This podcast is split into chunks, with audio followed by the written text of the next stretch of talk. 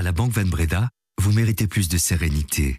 Plus de sérénité pour écouter le brief pendant que nous nous concentrons sur vos questions financières. Banque Van Breda. Bonjour à toutes et à tous, nous sommes le jeudi 29 février. Et oui, ça n'arrive qu'une fois tous les 4 ans. Et voici notre regard sur l'actualité, l'essentiel pour celles et ceux qui ont l'esprit d'entreprendre. Le brief de l'écho. Un audit mené par Deloitte à l'aéroport de Charleroi met en lumière une série de transactions financières qualifiées d'atypiques. Toutes concernent l'ancien management en place à l'aéroport jusqu'en 2018.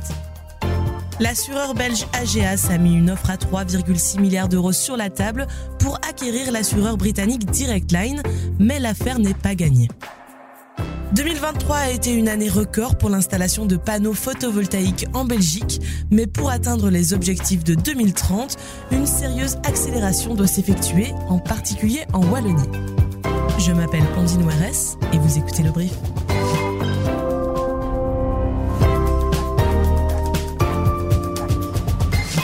Le brief. Cette info dès 7 Tout ça a un peu l'air d'un catalogue de mauvaises pratiques de management. Le cabinet Deloitte vient de remettre son rapport sur la gestion de l'aéroport de Charleroi jusqu'en 2018. Un rapport qui vise nommément l'ex-CEO Jean-Jacques Cloquet, son directeur financier Denis Tellier et l'ancien directeur technique Patrick Lambrecht. C'est un audit qui avait été commandé en 2022 par le conseil d'administration de l'aéroport lui-même. Il en ressort des transactions financières problématiques, voire simplement sans aucune justification, pour un total de plus de 7 millions d'euros. François-Xavier Lefebvre, vous êtes journaliste et votre terrain de jeu c'est la Wallonie. Vous avez lu ce rapport pour le brief et il y en a un peu pour tous les goûts. Donc le, ce rapport, il est commandé par l'aéroport à, à Deloitte et il épingle euh, toute une série de, de transactions euh, atypiques, comme le dit Deloitte. Prenons par exemple euh, l'octroi des rémunérations au sein du comité de direction. On voit que Monsieur Télé, par exemple, reçoit une rémunération qui n'est signée que par Monsieur Cloquet. Monsieur Cloquet euh, signe lui-même sa propre rémunération en matière de, bonus. Au niveau du sponsoring, euh, l'aéroport euh, sponsorisait le club de basket des Spirou à Charleroi à une période où euh, Jean-Jacques Lequet était d'un côté CEO de l'aéroport et de l'autre président du club de basket. Et Deloitte constate que les montants de sponsoring ont explosé. Donc on a appris que l'aéroport va envoyer ce document à la justice. Donc on, va certainement encore beaucoup en parler de ce dossier. L'enquête est donc toujours en cours et le principal intéressé, Jean-Jacques Cloquet, a déjà fait savoir qu'il comptait bien se défendre sur chacun des points du rapport dès qu'il sera en sa possession. AGAS veut s'attaquer au marché britannique. L'assureur belge a fait une offre d'achat sur le groupe anglais Direct Line qui le valoriserait à plus de 3,6 milliards d'euros. AGAS propose de racheter les actions de Direct Line à hauteur de 233 pence par action, soit l'équivalent d'environ 2,70 euros, ce qui représente une prime de plus de 42% par rapport à la valeur de l'action. Cette opération, elle renforcerait encore la position d'AGAS sur le marché européen, tout en rééquilibrant son profil d'activité vers les offres d'assurance non-vie. À la bourse de Bruxelles, le cours d'AGAS a été brièvement suspendu ce mercredi suite à la révélation de ce possible deal. Mais pour l'instant, la direction de Direct Line a rejeté cette offre et elle n'y va pas de main morte puisqu'elle la juge, je cite, incertaine, inintéressante et sous-évaluant considérablement l'entreprise. Ce n'est pas gagné donc. En tout cas, si cette opération aboutit, la participation du bras financier de l'État fédéral dans AGAS serait forcément diluée, alors que normalement, il était censé vouloir maintenir son ancrage belge. Mais ce n'est pas encore assez. Dans son dernier rapport sur le parc photovoltaïque en Belgique, l'association Énergie Commune souligne les chiffres records de 2023 concernant l'installation de nouveaux panneaux photovoltaïques en Belgique, au nord comme au sud du pays d'ailleurs. Ça c'est pour le mieux. Mais il y a un mais. Les chiffres records de l'année passée tiennent à des circonstances particulières et ne traduisent pas nécessairement une tendance de fond. Maxime Van de Weyer, bonjour. Bonjour Andine. Alors vous êtes un de nos journalistes énergie à l'écho et selon les acteurs du secteur photovoltaïque, il y a encore trop d'obstacles qui freinent son développement. Alors c'est sûr, l'année a été record, mais c'est un record à prendre avec des pincettes parce que selon les acteurs du secteur, les chiffres euh, très bons de nouvelles installations sont essentiellement euh, liés à des facteurs conjoncturels c'est spécialement euh, marqué en Wallonie, hein, où il y a eu une espèce d'effet d'aubaine. 2023 ayant été la dernière année où il était possible de bénéficier encore du fameux compteur qui tourne à l'envers pour les installations euh, résidentielles.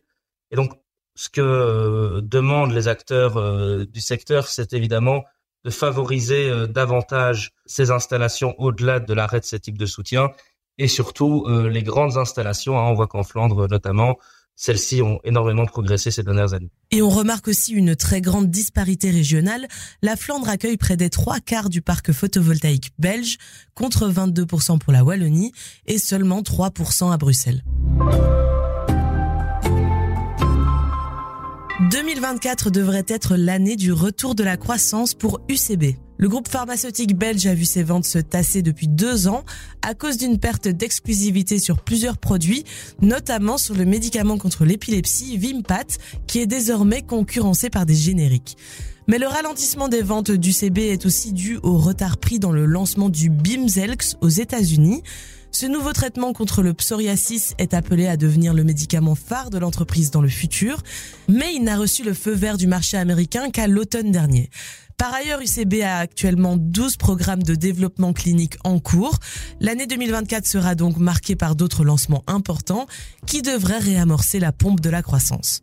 L'action UCB a gagné plus de 8% hier à Bruxelles. C'est déjà l'un des meilleurs performeurs au sein du Bel 20 depuis le début de l'année.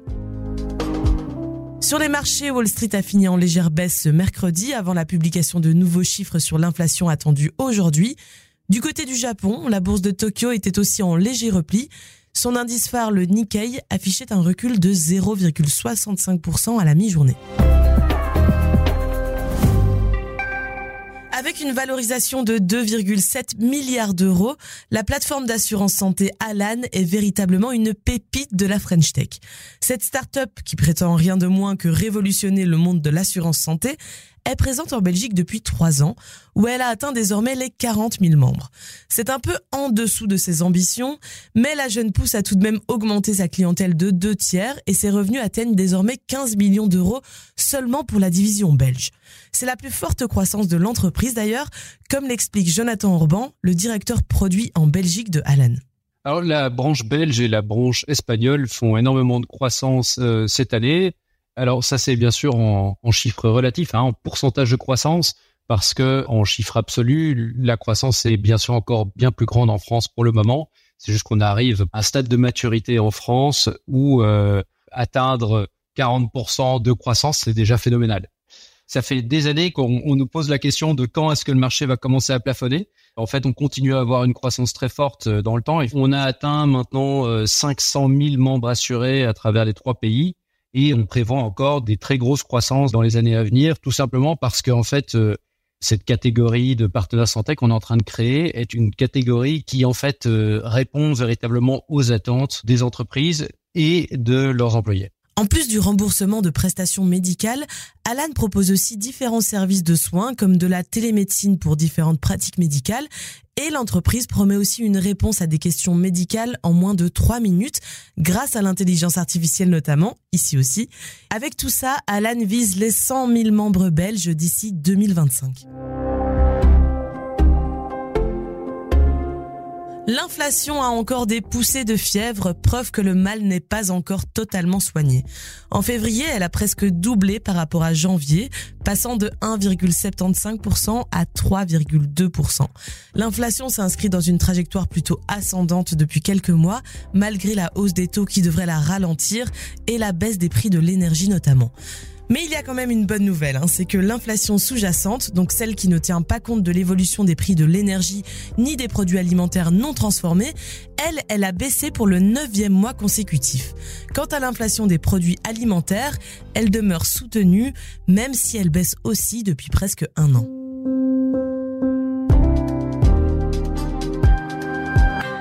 C'était censé être le prochain gros projet de Apple, mais il n'en sera rien finalement. La célèbre marque à la pomme l'a annoncé, elle renonce à son Apple Car, son projet de voiture électrique autonome. Dix ans de recherche, plus de 2000 travailleurs occupés sur un projet baptisé en interne Titan, ça donne le ton. L'objectif était de faire de cette voiture le prolongement naturel de l'iPhone et de venir chatouiller Tesla. Mais malgré les milliards investis dans ce projet, il passe à la trappe sans qu'Apple ne donne aucune explication. Du coup, on peut raisonnablement se demander d'où viendront les prochains moteurs de croissance pour Apple. J'ai posé la question à notre journaliste et as des nouvelles technologies, Arnaud Martin cet échec ici de l'Apple Car est effectivement euh, assez problématique pour Tim Cook, hein, puisque a du mal à se défaire euh, de cette image d'une entreprise qui est de moins en moins innovante. Tim Cook ayant euh, principalement réussi en fait à faire de Apple une grande marque sur le marché des smartphones, mais hormis l'Apple Watch, du côté des innovations, elles sont assez peu nombreuses.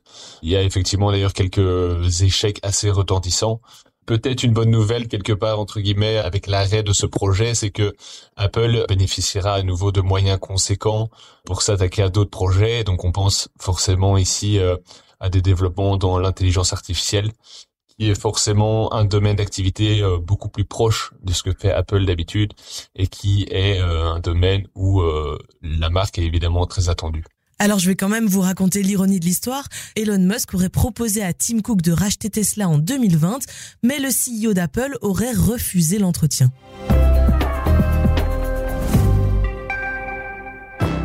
C'est déjà la fin de ce brief. Merci à toutes et à tous de nous écouter chaque jour. N'hésitez pas à vous abonner pour ne rien manquer du brief et de nos épisodes spéciaux, mais aussi, si vous en avez envie bien sûr, à nous mettre plein d'étoiles parce que ça nous aide beaucoup pour vous informer chaque jour. On se retrouve demain pour un dernier brief avant le week-end et avant le début du mois du printemps, celui de mars. Salut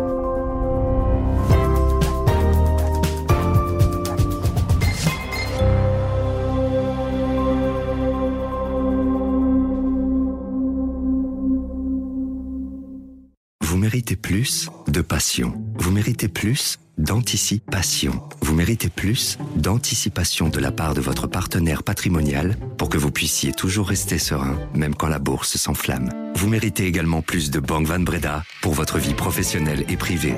Banque Van Breda, réservée aux entrepreneurs et aux professions libérales.